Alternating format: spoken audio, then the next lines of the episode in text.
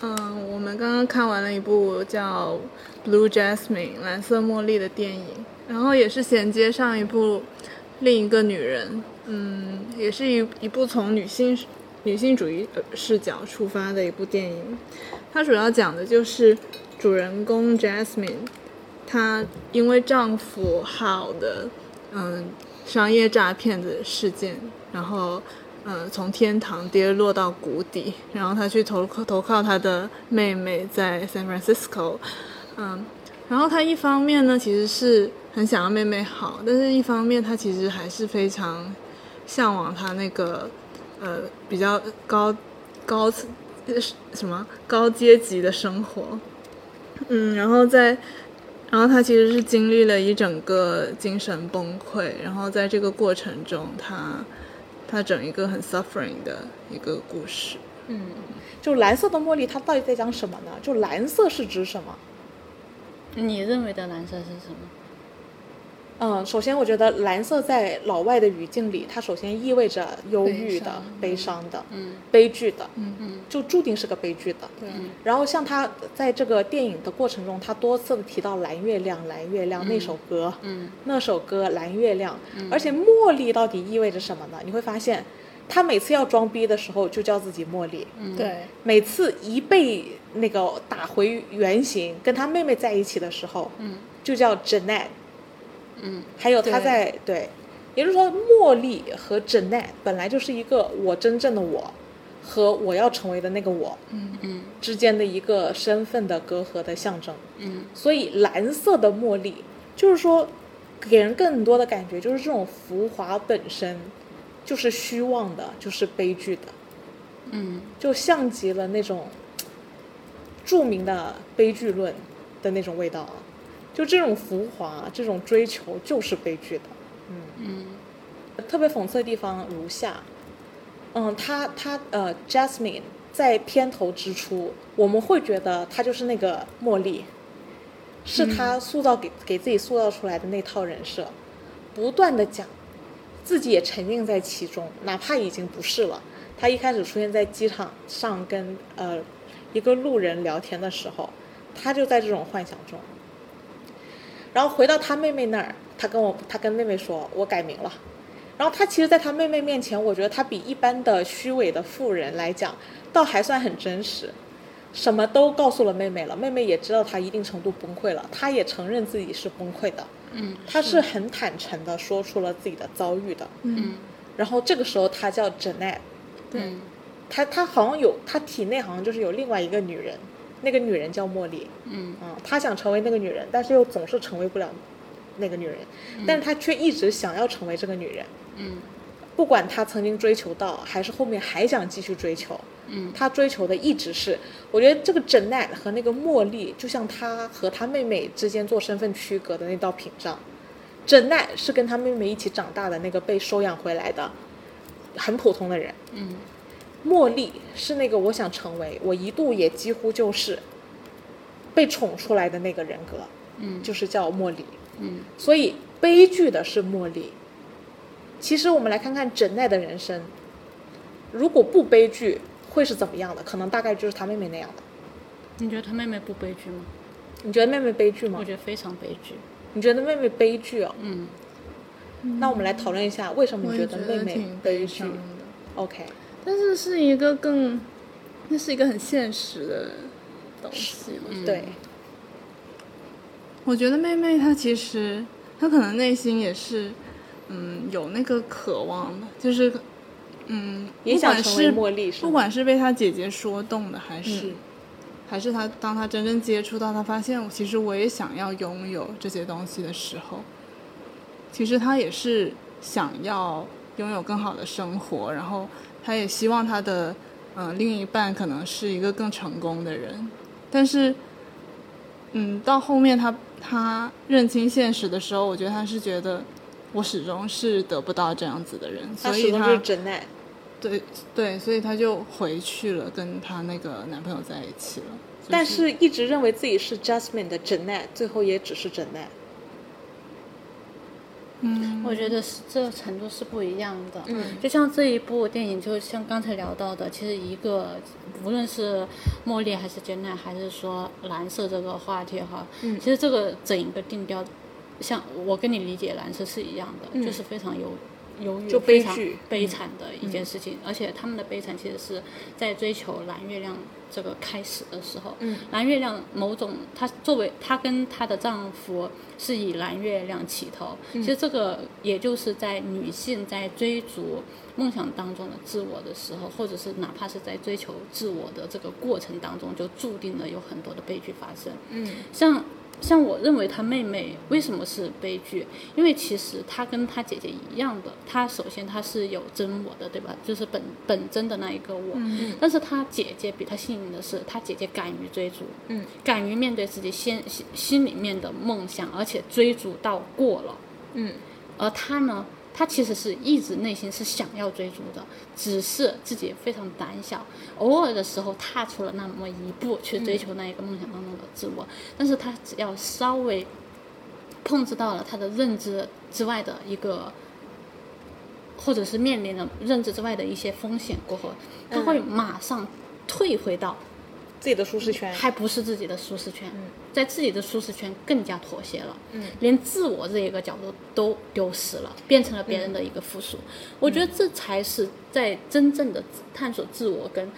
呃。更遥远想要成为的那个我的过程当中，这个程度上，他其实是更悲惨的。他不仅没有追求更投降自我，而是更往后退了。哎，那这里这里，她既然在这里设置了一对姐妹，那我觉得她问的问题很明显就是，你觉得两姐妹哪个更惨？我觉得各有各的惨。对，嗯没有更惨吗？我觉得在自己如果说在自己的认知范围内，我觉得姐姐是更惨的，就是茉莉更惨。嗯，但如果说从旁观者去看他们的角度，我觉得妹妹更惨。哦，为什么呢？嗯，因为因为从姐姐的角度来讲的话，她面临的认知范围就是在自己的认知范围、心里面的认知范围。之所以她前面敢于去追逐自己梦想当中的自己，说明她的认知可接受的程度是高于妹妹的，嗯，或者是能承受的风险，以及能承受的压力、外界的心声、外界的声音，以及对不符合主流的这些社会道德观，她其实是能够接受这些人的抨击的，她的内心的可承受的声音更多，而妹妹不一样。嗯，所以说，在认知这个方面，姐姐是更更少能够受伤的。我再追问再仔细一点，因为刚才其实，在看电影的过过程中，我已经提出了这个问题了。嗯，就在猎人考试，呃，前就是 pretext 的时候，他们有遇到一道这样的选择题，你应该也记得，就是他们去过一个关卡的时候，他们要过这个关卡，必须先回答一个问题，那个问题就是，如果你姐姐和你妈妈掉进了水里，你要先救哪个？然后这道题当时库拉皮卡分析出来，这道题应该是不回答才是正确的答案。然后雷欧利都打算拿棍子打考官了，但这说恰恰说明他们俩都通过了考试。嗯，因为这种同比的都是很难做抉择的，但是那场考试中就给小杰下了个伏笔嘛。嗯，小杰反而坐在地上想了很久很久。嗯，他说他其实他是个很愿意面对现实的啊。就理想状态，我们当然都希望我们不要遭遇这样的选择。嗯，但是万一真的出现了这样的选择的时候，嗯，我要怎么选择？也就是说，在这个故事当中，我放的更现实一点，就是，嗯，你更愿意成为茉莉，还是你更愿意成为茉莉的妹妹？我当然更愿意成为茉莉。你也是吗？我也是，哦，但是 OK，因为我觉得是，就是茉莉她是那个更主动的人，然后她 OK 是愿意去经历很多生活上的种种，就是，嗯嗯，她很主动的去，她很明确，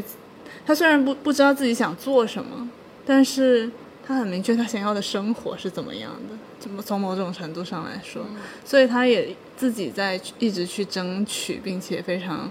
坚定。虽然她在上面很受伤，但是我觉得她是有去，嗯，拼命的去生活、去努力过的。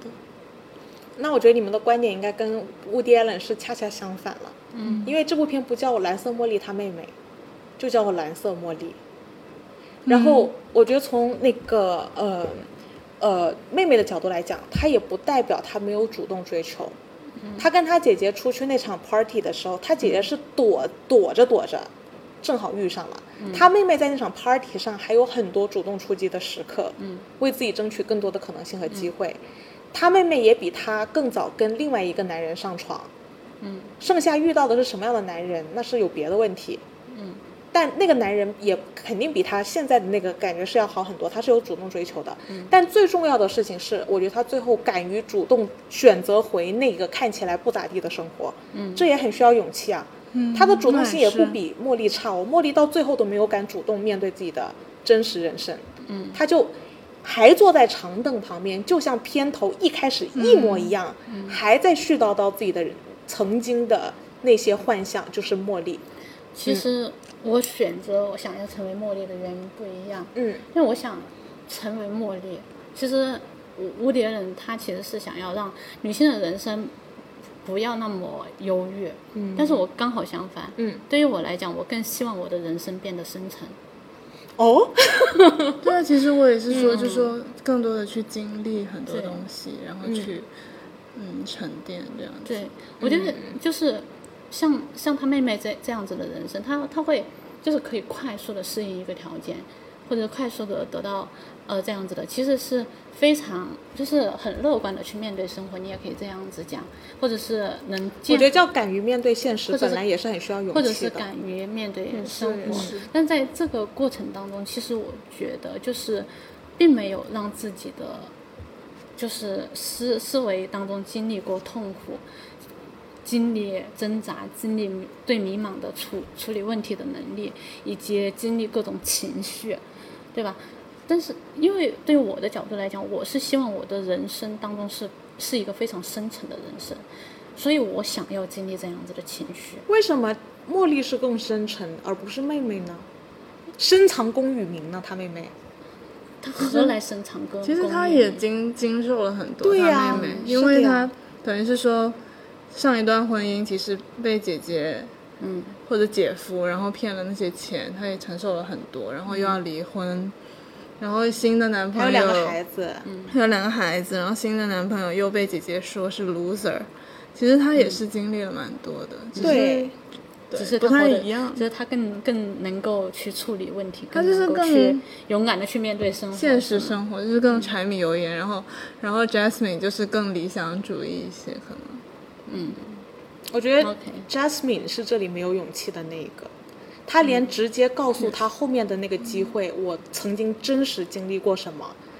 她都没有说。嗯，她讲出来的还是茉莉。嗯，她一直叫她说自己改回 Janet 了。嗯，都开始去牙医那工作了，然后再见到那个华盛顿的那个未来可能要成为政客的人之后，马上又说我叫茉莉。嗯，她就在那一刻又回到了虚幻里。嗯她她比妹妹面对现实是退缩的可快多了。嗯对她不是说。她不是那么能面对现实的人，对所以刚刚就觉得，我是觉得她会比较理想主义一是点，嗯甚至自我一点，因为你会对发现，呃，妹妹还得顾家，有俩孩子。对，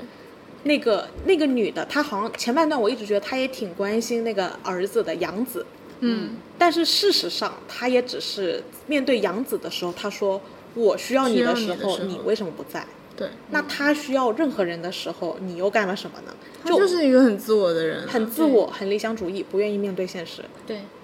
从勇气的角度来讲，我觉得她的勇气还要弱于妹妹很多。你这样说也可以这样子。对，也可以 OK 这样说，嗯或者说，如果你觉得呃这呃茉莉她如果那一刻不要骗那个华盛顿的男生，嗯你觉得结果会好一点吗？我觉得并不会很好，我觉得都是一样的，他始终要经历这样的一个过程，嗯怎样的一个过程？就是始终还会回到。始终还会回到真正的去探索自我的这样一个过程，怎么样是真正的探索自我？就是其实她前期，无论是她对她的丈夫，还是后面的这一个男士，其实她都是还没有过自我的一个过程，她都是想要依附别人，就是通过依附。别人的情感，就比如说前期对她的养子啊，她是需要依附她的养子，给她的情绪带来她情感的寄托的。她的丈夫也是，她需要她丈夫给她带来那个情感寄托。然后后面，哪怕你后面，哪怕你不能给我带来情感寄托，你可以给我带来经济上的寄托。我也可以依附于你。但是他在这一个过程当中，他就注定了他要摆开情感寄托，在自自己的情感当中慢慢变得独立。而后面遇到这个男的，当他这个男生不能，就是可以快速的破灭了他的经济寄托过后，他注定了要通过这样一件事情，去让他真正的理解到女性只有真正不依赖别人的任何情感或者是别人的经济的时候，自己才能够完整的独立起来。我觉得这种成长在这部电影里肯定是不存在的。他在最后和在最开始讲的话是一模一样的话。嗯对呀、这个就是一个女性，这个只是就是比如说她刚开始讲的话，嗯，只是就像就像是我经历了一个事情，我下一次还还会循环同样的呃行为，但是我在这个无无限的循环当中，我有可能是习惯性的循环，但是我只有慢慢的循环到一定程度的时候，我才会彻底的大彻大悟，我才能够那你说妹妹是不是已经经历过了这个循环呢？我觉得她不是经历了循环，在我眼中，妹妹就是天然的具备有这种的选择能力，以及她其实更多的是不需要去思考自我的沉痛的这这种的，而是她自然而然能够让她适应生活，或者是社会，她更懂得了生存。我可以这嗯样讲，就是她更懂得生存的法则，而并不是说懂得让自己去成为，就是变成一个独立的自我这、这样一个过程。嗯，因为我觉得，呃，为什么要把这部电影接在另一个女人呢？我觉得特别有意思。另一个女人的电影，这部电影中，那个女人是找到了与自己和解的方法的。嗯在这部电影中，我觉得能与自己和解的是妹妹。嗯茉莉本身到最后都是没能和解的，跟自己以及身边的每一个人都没能和解。我觉得需要时间，就像是我们前面聊另一个女人的时候，嗯，你说它只是呈现电影电影给我们的，只是呈现了她和解的那个时候。但是你想一下，从她最开始这个矛盾开始，她经历了多长时间？她弟弟等了她多长时间才等到这一个和解？那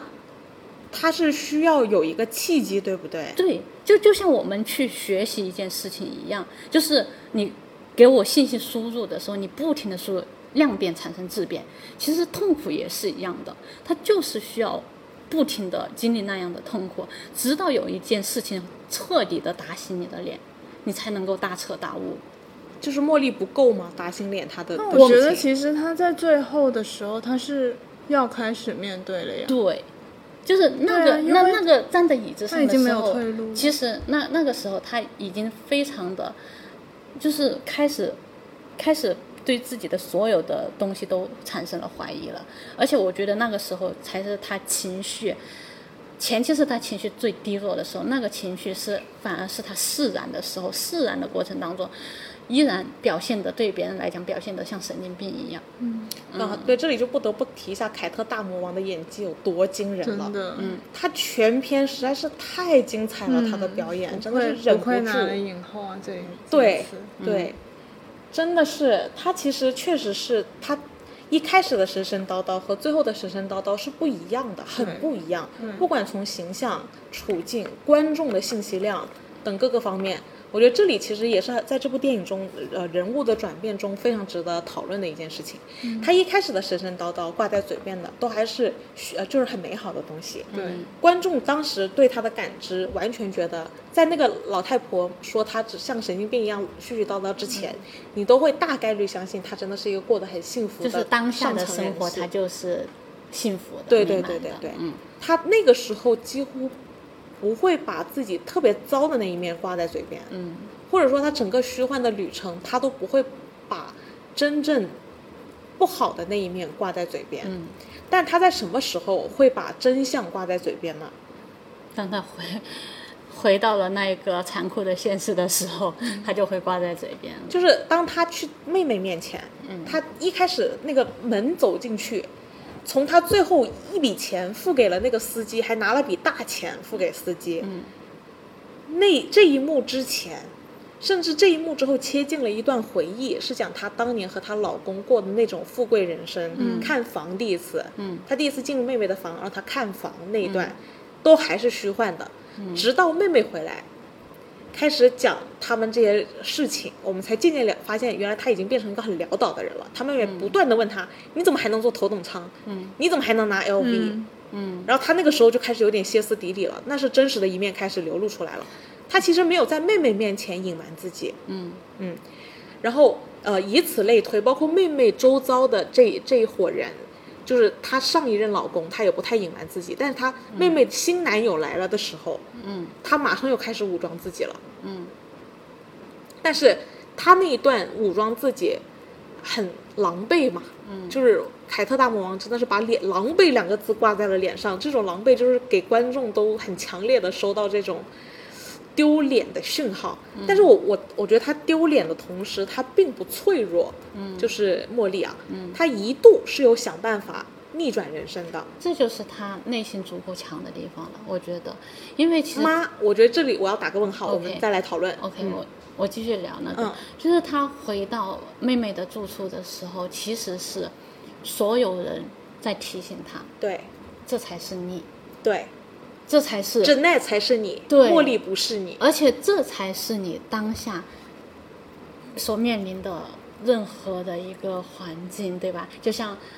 其实就很世俗，就就是，哎，你出来，你的生出来啊，不就是来相亲的嘛，对吧？哎，你工作就只能找一个这样子的工作啊，这是非常非常现实的问题。我觉得这个经历跟我非常像，就就是我之前跟你聊过一个话题，我就是说我的家乡就是我回不去，嗯回不去的地方。是，这就是非常现实的问题，因为你回到那个家乡，不停的人在跟你强调，强调你当下就是哪怕是我以以前的名字，我以前的 Leo，、你你那个 Leo 应该是什么样子的，嗯不停的向我提醒 Leo 他应该是什么样子的。嗯但是无论怎么样，你让我就像我们前面聊到的，当我的内心我看到了灵魂的东西，或者是看到了外面的世界的时候，你让我的灵魂再回到原来的那个身份的时候，嗯就是你觉得偏偏是因为茉莉经历了那一切，所以她做不到她妹妹那样接受生活。对呀、但是他能够看到那个生活，他还能够去试一试，我就觉得他这是他非常坚强的地方。他也想他有着去改尝变试，对他，他愿意去接受一个护士的这样子的工作呀，对吧？而且做的也蛮好的，也没有很骄纵。对啊。但是只是说，实在是被那个医生给他我破掉了骚扰。最后一个他的心理防线，就是连他的情感、灵魂的共处都不能够圣洁一点的时候，这时候他才大爆发了。她也很呃，怎么说呢？我觉得这里安排的也特别微妙啊。嗯，就是你会发现她一开始是不愿意接受这个工作的，嗯给自己构建了一个要回到学校学习，嗯，然后要学室内装潢，要搞电脑，嗯，然后我觉得她有一度作为观众的体验是很欣赏茉莉的，嗯对吧？就是 fake it until I make it，对不对？就是先要假装我是，直到我是，嗯这是也是很美国思维的一个追求的那个思路了。嗯，然后他有一段是，呃，一方面他接受了那份他觉得很不体面的前台工作，嗯同时他还在真的努力的学习室内装潢、学电脑。嗯这一段我会很欣赏他，嗯但是很快结束了。在他遇到另外一个选择，他嗯会他又会毫不犹豫的去选择更轻松的那个选择。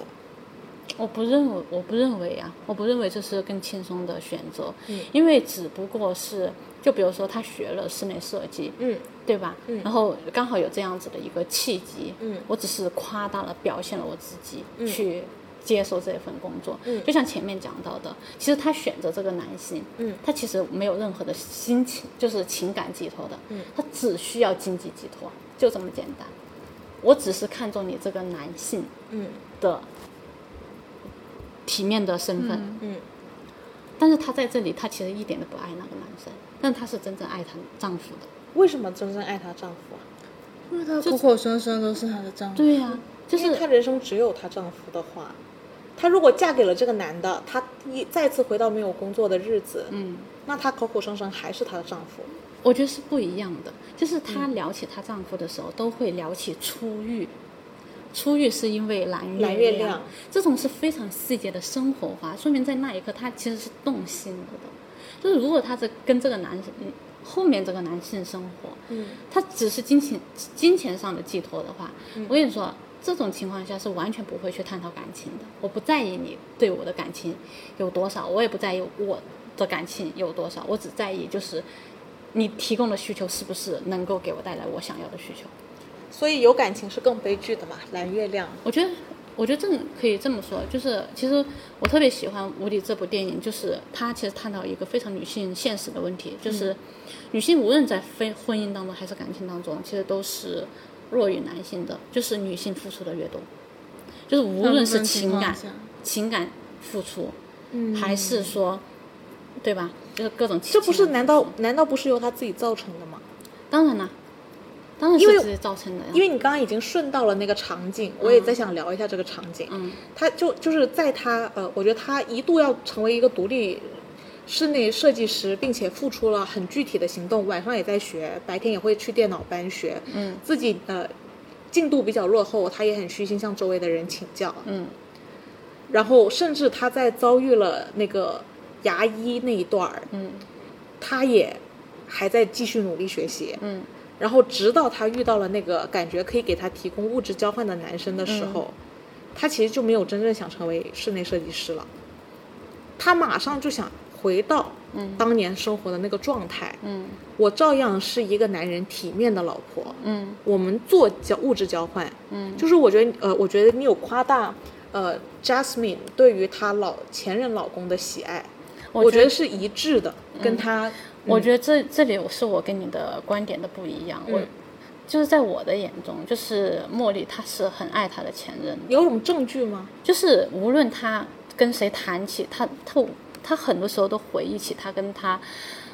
前任的点出狱点的滴时候滴的吗？出不非常细节，嗯，她是非常细节的出狱的他那们首的歌那首嘛歌，嗯，而且如果她真的不爱她老公的话，她不会因为她老公出出轨轨，对，我然后也哦对想她说情绪崩溃，她只会因为她老公不给她钱，不给她体面的生活而情绪崩溃，就像是她，我觉得出轨在 Jasmine 的眼中也是影响了她体面的生活。你这样说也没有错，就只是说让她丢脸了。但是我跟你说，女性。这在这方面，我个人觉得你是非常从男性的角度去，而且过于理性的去分析这一件事情。 OK，就是女性，就是当她足够的情感投入的时候，她其实更多的是需要情感的回报的。嗯当她丈夫，她发现她丈夫出轨，她会因为她丈夫出轨而真正的崩溃，哪怕是报警。这个事情说明她在情感方面得到了非常大的对，打因为他击。是很不理我智这的里那种，我这里，我这里想跟你们聊一下我，因为我看到的一些内容是这样的，嗯，就是她其实中途已经有好几次有人提醒她了，她老公出轨了，嗯，她是有更多的机会发现的，嗯，甚至最后那个跟她聊天的人，你怎么才发现？嗯，Why took you so long？嗯，是已经不止一个出轨对象，是一堆，嗯。从头到尾都有人提示她，她中途也跟老公对峙过，嗯，她没有追究，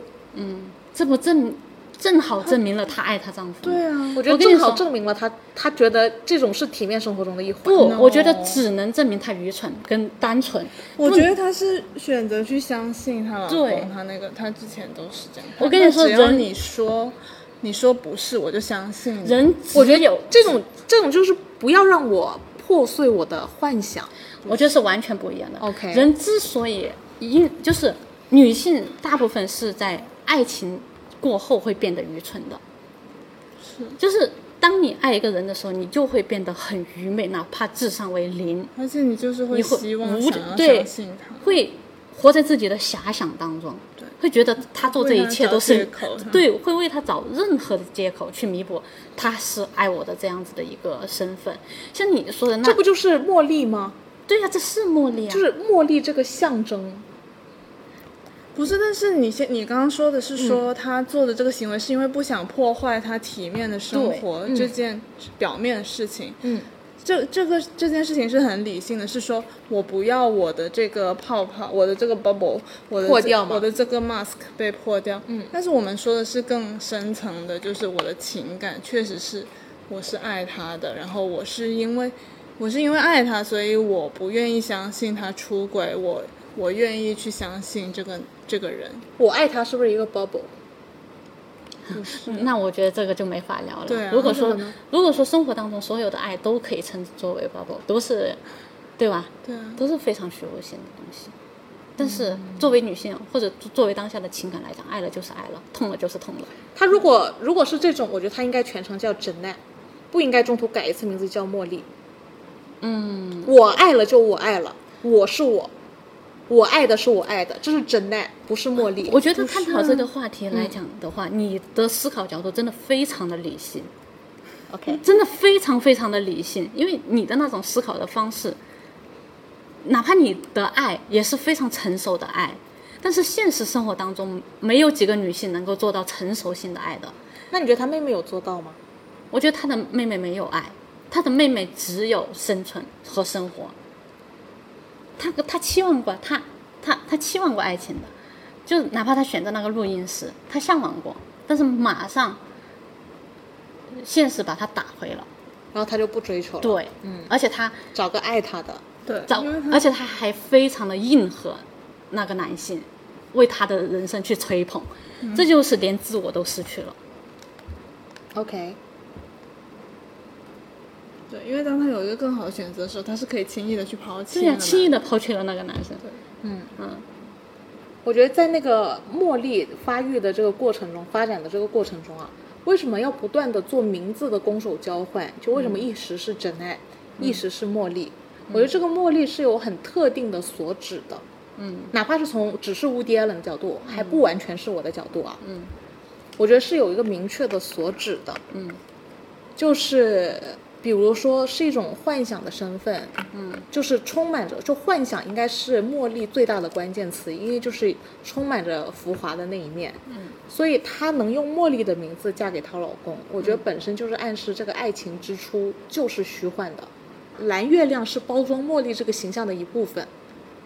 嗯作为比喻来讲的话，哈、茉莉，如果茉莉它只是一种象征性的身份，嗯就是那种幻想的生活，我觉得我可以理解这种程度的象征。嗯其实我一开始也不确定的，就关于她爱不爱她老公这件事情，嗯我是直到她看到她那个第二个机会，就是那个华盛顿的人，嗯她就是丝毫没有犹豫，在跟她介绍的时候就说我叫茉莉，她之前已经说我要改回名字叫真奈了，我才意识到她第一次见她第一任老公的时候，她肯定也叫自己真呃那个茉莉，不是叫真奈真奈。所以从她的那个虚幻，我觉得是注定的悲剧，从一开始就是蓝色的，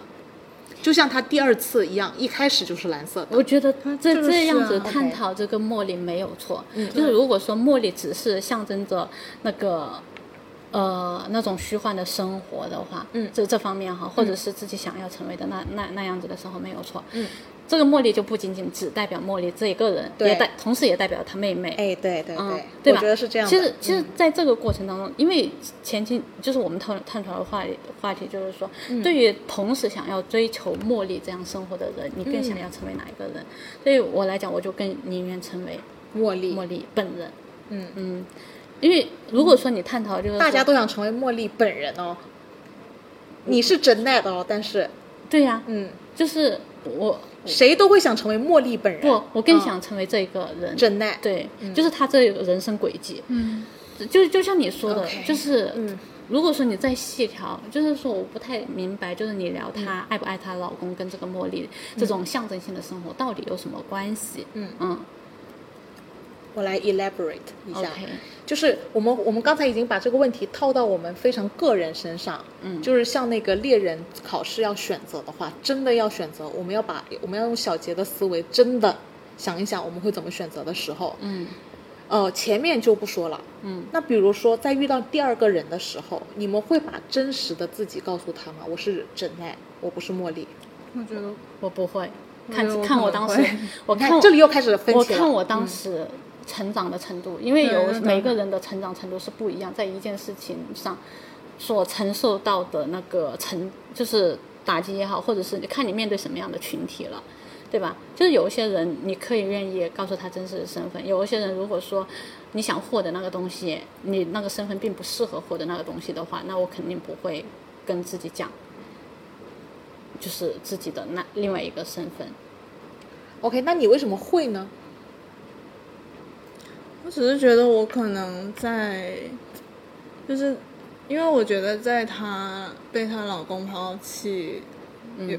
然后嗯，儿子也走了，就是在这个情况下，嗯，对于我来说，那个 bubble 应该是已经破了的。嗯，就是是是我以自己对自己的了解来说，我觉得我会想要一个更更抓得住的生活，就是那就是难道我不宁妹愿妹的选择哦吗？不是，完就是全不我是宁愿，就是我可以，呃，继续去跟这个这些有钱的人，我继续去寻找这些机会，但是我更诚实的去嗯坦然地对面对那你接不接受？你不接受就算了，就是，嗯，然后然后我自己可能会去打工啊，等等，嗯就是去真实的、嗯去再一次追求我想要的生活，但是以以一个更诚实的方式。他这种是属于成长非常快的，就从对，但是真的到那对时候，我也不知道行到不行。时 候真实现实生活当中，你面对这样的问题，你的嘴上说的成长，跟你心里面真正的成长，到底真的是一样的吗？现在的你会选择说出真相吗？如果给你到那个时刻，我现在的我，我绝对不会遇到这个人，呃，就假设嘛，我肯定会说出真相。 OK 因为现在的我，我压根不在意你是谁了。嗯嗯，就是我只会围绕我自己的生活选，需不需要选择你？对对对，嗯 o k 是我在选择你，并不是我去迎合你。大部分女人都是被男人选择，而不是逆向的吧？我觉得这就是现象了。在嗯这就部是电影里也是这样啊。这就是大家，这不就是茉莉成长的轨迹吗？对，这里才是真正茉莉对呀的升华意义，对不对对？呀、他就是在这个过程当中，就是其实是他坐在那个位置的时候，他真正应该思考的这个问题，其实就是他可以成长的空间。 OK，嗯我们先慢一点，最后再到最后这一刻。 ，OK，就是呃，我们刚刚其实提到了一个很关键的关于茉莉这个大更大范围的象征意义，它肯定不是直指这个女人的，对不对？嗯，而是指妹妹有一段时间内心也有一个幻想的茉莉，或者说我们我觉得每个女人都都有有一个茉莉，对不对？嗯嗯那这个茉莉，这个茉莉就是更多女人宽泛的茉莉啊，嗯，嗯，放到现实生活中，为什么会给人很悲剧的色彩呢？是因为大部分女人真正在现实生活中，你都是被选择的，很少逆转的现象。嗯，在这个故事里，所谓的逆转也只是一种假象。嗯，其实最终你还是被选择的。比方说，女主角一开始遇到了那个男的，被那个男的征服，那个男的技巧我们都可以明白，就是很擅长去哄骗一个女人，嗯，用宠爱、送钻石，嗯，很多方法，嗯就是他他一开始就是被选择的，嗯对吧？嗯然后他后来在那个跟他妹妹去参加那个 Martini 和 Vodka 的那个小饭局，嗯他妹妹大概讲到了他姐姐的情况，所以他男人男男男男人带了一个单身的汉，想要引荐给他姐姐，嗯嗯然后乍看这个女的是做了抗拒，嗯但是从她呃某些角度来讲，她也没能完全抗拒这个选择。比方说，她还是接受了牙医的工作，但她肯定还是在极力抗拒的，因为她内心还是要向往茉莉，跟所有女人一样，嗯跟所有女人一样。嗯呃，就比方说，如果呃如果那个她妹妹能先遇先一步遇到那个男人，嗯那个男人选择了他妹妹，他妹妹怎么可能嫁给后面那个老老公呢？她肯定也是会选择前面那一个的。啥意思？就是，呃，换位思考，嗯如果她妹妹先遇到了茉莉的第一任丈夫，她妹妹不可能遇到第一任丈夫。呃，可以说她第一任丈夫不会选择茉莉的妹妹，对，但是不是不是不可能遇见，嗯也不是别的，这里就是女人的选择其实是被动的，我的意思 OK 我就是在讲女人的选择其实是被动的，嗯包括她后来在自己的工作岗位上被性骚扰，嗯被动的，嗯包括她后面遇到了那个男的，嗯其实也是很被动的，嗯她是在外面的社交环境待不住了，嗯被赶进了一个小房间，嗯然后正好遇到好像条件不错，嗯她也不是主动，真的非常主动的去寻找，包括她去到那个 ball，、就是那个 party，嗯也是被动的被她朋友拉过去，嗯就女人作为蓝色茉莉、蓝色茉莉这个大象征意义啊，嗯我觉得她是在讲女人的选择其实是很被动的，包括她妹妹遇见的三个男人，嗯比如说呃，她因为只是一个那个前台之类的，嗯她第一件遇见第一个遇见的就是属于要买彩票中了二十万已经很高兴了的人，嗯嗯，后来被姐姐骗了。然后她后来后来遇到第二个男人，就她现在那个男人，就是还天天哭鼻子，去她工作场合 make a scene 的那种。嗯她被动选择的。嗯她后来在 BO 上，她其实已经很主动表现自己了，但也是那个男的跑来跟她搭讪，那个已婚的录音师，嗯然后并且他又跟她上床了。嗯她在受到了这个两个诱惑的时候，她其实已经更倾向于选择那个录音师了，嗯直到发现那个录音师又不选择她了。这难道不是一个主动选择吗？在这嗯个过程中，哪个？就是嗯，就是他主动选择这个录音师，还有还有 Jasmine 主动拒绝那个牙医，嗯，那个 Jasmine 不愿意跟不愿意给那个她妹的男朋友的朋友电话，这些都是她的主动选择呀。但我我觉觉得得是她的主动应对。我觉得但如不是主如动选果择嗯如果你们讨论女性当中，或者是哪怕无理二人他探探讨这部电影，就是探讨女性人生当中选择是被动的话，那我们是否可以这样理解，就是把茉莉嗯象征成象征成主动选择，嗯就是当一个女性，其实她日常生活当中大部分的选择其实都是被动选择的我。觉得真奈才是主动选择，茉莉就是被动哎选，择。你先听我听我讲，好就是把那个女性的生活，就是周遭的这个现象，比喻成那个茉莉，嗯都是被动选择的话，这是一个现象，这个现象是非常蓝色忧郁的，嗯是非常悲惨的，嗯但是在去追求主动的这一整个过程当中，嗯妹妹跟姐姐，她们到底进化成到了哪一个部分，成嗯长到了哪一个部分？我觉得这里就可以往后再推一点了。嗯我觉得当他举起电话报 FBI 嗯的那一刻之前，嗯其实茉莉就已经崩了。我觉得在这个故事中，怎么样才能把主动权掌握在自己手里？就是她并不指望第二个男人，她完全就自己成为了独立设计师，那个室内装饰装修师，坚持完了她的那个线上课程，嗯，并且找到了一份糊口的工作，坚持下来，完成了。我成为了最后成为了设计师，这叫进步，这叫找到了自我，这叫不虚幻，接受现实，我觉得成长进步。妹妹是这样子的，嗯妹妹天然就会懂得生存之道，这种生存之道是顺应自然的生存之道，嗯，而不是去，而不是真正的去尝试了现实生活当中的生活，然后不停的进步而去面对生活当。应付生活当中的种种，就像有一些人，他天生就有天赋，去懂得怎么去设计一件衣服，嗯，而这个衣服不需要学习任何的技能，对吧？她妹妹就是天天生就懂得顺应自然当中的生存法则的东西，这种东西你并不去探讨，她是真正的懂得了过后才选择了这个。唯一我觉得值得 有疑义的地方是，茉莉她真的是主动选择在最后独立出去住，决定好好面对自己的人生吗？那她不应该最后还坐在长椅上，讲着过去的种种。我觉得哪怕她是被动出去的，她在这个过程当中，她选择的机会越来越少。当她逼到角落的时候，她就被必须迫成长必须要成长。有没有另外一个可能性呢？自杀，所以，所以我觉得她最后是彻底的深陷在了茉莉的形象，并且放弃了自己的一切知识系统。然后你看她走离开的那个形象，湿哒哒，眼神空洞的坐在长椅上，她更接近彻底疯掉，而不是从这一刻要开始成长和崛起和认清了现实吧。OK，但是在这个时候，其实对于我来讲，就是茉莉她才是真正把所有的外在的自我和内心的自我给封闭住了的时候。她以后可能也再也不会跟人袒露最真实的自己了，就永真奈永远消失了。永远消失。所以为什么真奈不是真我，而是茉莉才是呢？她并不一定是这个，就是她抛弃了那个以后再也不会吐露真相的这一个，不一定就是真我。就是我只是不愿意再跟人分享任何我心里面的想法了。她之前愿意分享吗？就最起码她愿意跟妹妹分享自己的真实呀。就是我觉得这部片它是有一个节奏的，就是有逐渐帮我们解锁茉莉这个人到底是个怎么样的人。我对她的故事，那真的是每一个场景都在变，每一个场景我都对茉莉就是真奈这个人有更深刻的了解。嗯，从一开始我就觉得她很服很很爱慕虚荣，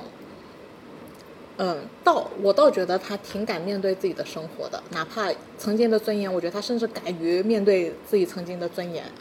还在积极的寻求主动的方法，包括直到遇到了那个男生，甚至我都还认为他在主动的追求生活，可能用的方法不够准确。然后一直看，一直看，看到他中途对峙了几次关于那个女人的事情，我觉得 things 已经 going south 了，逐渐。因为他中途好多次在对峙女人的时候，我觉得他很明显是有不敢真正面对她老公出轨的嫌疑的。然后直到她最后，她在去见那个她那个那个叫儿继子，继子，最后他去面对继子前的最后一个场景的回忆是，他发现他的周围的所有的朋友早就知道她老公出轨很长的时间，并且很多女人，嗯是别人知道的，而不是他主动告诉了其他人，我的老公出轨了很多别人，而是他朋周围的朋友早就知道了这一切。就是说，我觉得他如果是自己主动告诉别人这一件事情，他可能还不会崩溃，但他他发现告诉了吗？我觉得他真正崩溃的点不是我告诉你，我觉得我老公出轨了，而是我的朋友告诉我，我们全部人早就知道你老公出轨了很多次这件事情，这不值得崩溃吗？非常值得崩溃啊。对啊，然后这一幕衔接的下一幕就是他去见他的继子，继子，继子，我知就道啊是那个 Danny， Danny 对，继子那里我们知道了整个故事最后最后真正的真相，它是嗯关于茉莉这个人最后的描述这件事情，嗯就是 Danny 的那句，其实我甚至都不太恨我爸，我真正恨的人是你。这件事情是对茉莉这个人的完整人设的最后一笔。这一笔，我觉得是在讲，其实茉莉她一直都很自我，一直都在为自己服务，为茉莉这个形象服务，捍卫的也只是茉莉的这个形象。她对 Danny 就早早半段，我甚至觉得她作为一个继母啊，对儿子是真不错。我甚至觉得她对她妹妹的两个孩子也是真不错。直到看到了 Danny 的那一番话，你就会发现，原来对继子的不错，也只是为了完善他茉莉这个人设。然后这里再直接衔接到最后那一幕，他非常潦倒的撒着谎坐到了那个长椅，并且是一脸颓废，行李都没拿，周围什么东西都没有了，然后还在念念叨叨我老公出轨了那些女人。我觉得他是深陷在自己的幻想，并且再也走不出去了。他没有觉醒哦，他最后也没有跟 Danny 和解，更没有跟妹妹和解，所以我觉得这样就不可能跟自己和解。不然他应该在 Danny 那解决问题，在妹妹那解决问题，形成和解。但是他那个时候还是处于崩溃的状态啊。的这个片就是以他最后崩溃的状态收尾了。对，但是我们一直在讲的就是他崩溃之后，他会开始难道不能就对直接彻底崩坏吗？就一定会有可崛以起吗？嗯啊，所以这个就是一个开放式结局啊。嗯只是你就是觉得这个开放式结局的后面是个悲剧，然后我们觉得他有可能他可是以个站喜起剧嗯来。对啊，我觉得就是开放式的，对啊，就是开放式的。你们觉得人更有可能在有支持的情况下翻盘，还是完全没有支持的情况下翻盘？我觉得看人吧，我觉得看一个人的情，就是情绪经历。 OK，如果说对于一个人来讲，他前面一直是处于那种很挫折的人生的话，嗯他很适合有人的支持，他很容易成功。 ，OK，但是如果说对于那种前期比较丰顺的人来讲的话，他的情感不够成熟的话，他只要还有依靠，他都会依靠下去。他只有彻底的一无所有了的时候，他才会想着怎么怎么靠自己，上这个乌迪这个电影来讲的话，讲不好还会碰到运气这种事情， 对吧？感觉因素太多了，就是我觉得其实很多东西没有那么单纯，就比如说你说她到底爱不爱她老公这，你她到底爱不爱她老公这件事情，那她这个爱里面，她这个爱的成分里面，她可能有，就是她在她接受不了她老公出轨这件事情里面。她是有爱的，但是当然，她也有可能有一小部分原因是因为她这个那个面子绷不住了，这个 bubble 要破了，这个也有可能是其中一个原因。但是我觉得这些东西都不是重点就矛不是矛盾的，就是它可以同时存在。就我我觉得就是像 Leo 说的，就是就是百惠比较理性，就是你会觉得说，当我猜到他，当我收到那个提示说他有可能出轨的时候，我就一定会去查他是不是出轨了。但是我觉得其实很多人是不愿怀抱意着去幻相想信这件事的，对，或者是说因为他爱这个人，所以他希望是选假的择。相信他。 OK 你们觉得，如果你真心爱这个人，哪怕他出轨了，你也会让他关进监狱里，就也会跟 FBI 举报他吗？有可能啊，他就太气了。我觉得要看我的程度，不然如果他太渣了，说不定嘞。我觉得那这你看现在这么多，这个就是一个女性的心理的成长，不是吗？就当一个刚开始，就是那种心理比较被保护的很好、一帆风顺、幼稚的女性，其实她很容易依附男性的。嗯像这种，她的所有的情感、情绪、快乐或者是成就都靠这个男性的时候，其实当她知道自己要失去这个男性的时候，她会马上去做出措施。这个措施连自己都不知道会造成什么样子的后果出来。但是如果像、像你的爱在这个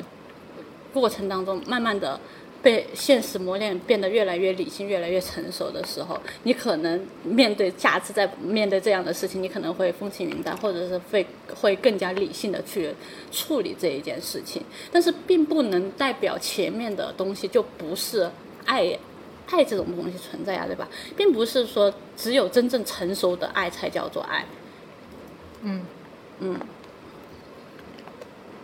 就是我觉得很明显，在那个妹妹去找那个调音师的那一段，她那一段她也觉得自己是茉莉的，甚至她在一开始鼓励她老公相信她姐姐的那个老公的投资，那一段也是在幻想自己是茉莉的。嗯，就是我觉得每个人都有一个，我能未来很成功，我能未来很有钱，我能未来过人上人的生活的这种幻想，在这个故事里就是茉莉。就是一个想嗯对美好生活向往的一个意向，哎，意向是的。然后当它是蓝色的时候，我觉得总体就会比较吻合 Woody Allen 的那种黑色幽默，就其是实我觉得就是一个嗯易碎的悲伤的一个幻想，对，一个一戳就破的东西。是的，嗯。其实我我我发展到今天，我是这么考虑的这个问题，就是我觉得生活中有很多茉莉，也有很多茉莉的妹妹。我觉得不能说茉莉的妹妹，嗯茉茉莉的妹妹就是不勇敢，或者说不敢面对现实，或者说不敢追求自己想要的。然后或者说像茉莉这种撒着谎 fake it until she make it，但她其实有两种可能性，可能 make it 和彻底 make it 不了，然后她又彻底无法接受妹妹那样的生活。我觉得这里是非常城市人的折射，嗯，就有点像，呃，就当年出来打工，我就要衣锦还乡，对不对？但是万一我在外面失败了呢？我没法衣锦还乡，我没有办法像其他回到村子里的人，可以开着大跑车，可以就是成家立业。我我在外面混的也很像一个失败者呢。如果我不是衣锦还乡，那我还不如不动。也就是说，衣锦还乡变成了一个必要的前提。 OK，我觉得这里的衣锦还乡就在这部片里讲的那个茉莉，就如果我从来不把这个形象挂在嘴边，我一直都是真奈，那我其实是没有回不去的这个说法的。嗯但我因为把茉莉挂在了嘴边，当我有一天发现我真的不是茉莉的时候，我是回不去这个系统的了，他再也接受不了我了。我觉得这更像蓝色茉莉讲的这个故事啊，嗯它是最后被整个系统，不管是妹妹那里的系统，还是上流人士的系统，是两个系统都再也接受不了她了，她被两个系统都排斥了。就是他 Janet 他自己要接受自己的话，嗯要在最后结局以后他能的话，嗯他就可以作为一个真奈人活类下去重吗？生，并且他也许某一天能又做回 Jasmine，对啊，为什么还要做 Jasmine 呢？就是我的意思是说，他可以过上他想要的那种生活也说不定，就是通 OK 不管是通过他自己还是通过。对，应该如果是说我们要说，如果他是重新站起来的话，应该是通过更多的是通过自己更主动的方式去获取他作为 Jasmine 的那种生活。我们来假设一下，他在现在这个故事里，他如果要这么走，他接下来能怎么操作呢？就找工作啊，找工作养活自己啊，然后就类似牙医这样的工作，之类的。然后在找到牙医之后继续学习，做室内设计师，就对顺着这个故事的设定啊，嗯，然后做做室内设计师，对啊，然后要么就直接成为设计师了，对啊，要么呢有可能又遇到一个怎么样的男人，就已经不考虑男人这件事情。哦，已经不考虑男人这件事情了。对啊，因为我觉得他要在成长，他就是要通过自己的方式去成长。他是有可能遇到，但是那但是我觉得男人就不再是一件重要的事情了。 OK，就你会发现，呃，他现在能崛起的方法，大概就是在我们前半部分片子里见到过的一次的那样的方法。嗯，但是因为他只要脑子里还认为自己是 Jasmine，他大概率在遇到一个华盛顿的男人之后，他还是会说自己是 Jasmine，不是真爱。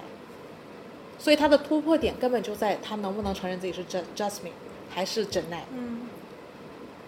对吧？嗯就他的他的差别就在这儿，他妹妹就是在在这个节点中还是承认了我是谁，而不是 Jasmine。但他到结尾，他还是说自己是 Jasmine，不是真奈。更看电影本身想要讲的是什么事儿。我觉得乌迪艾伦在这部电影里，他跟呃另一个女人是做了很明显的区隔的。这个典型就是一个没有办法跟自己和解，没有办法跟周遭的每一个人和解的女人。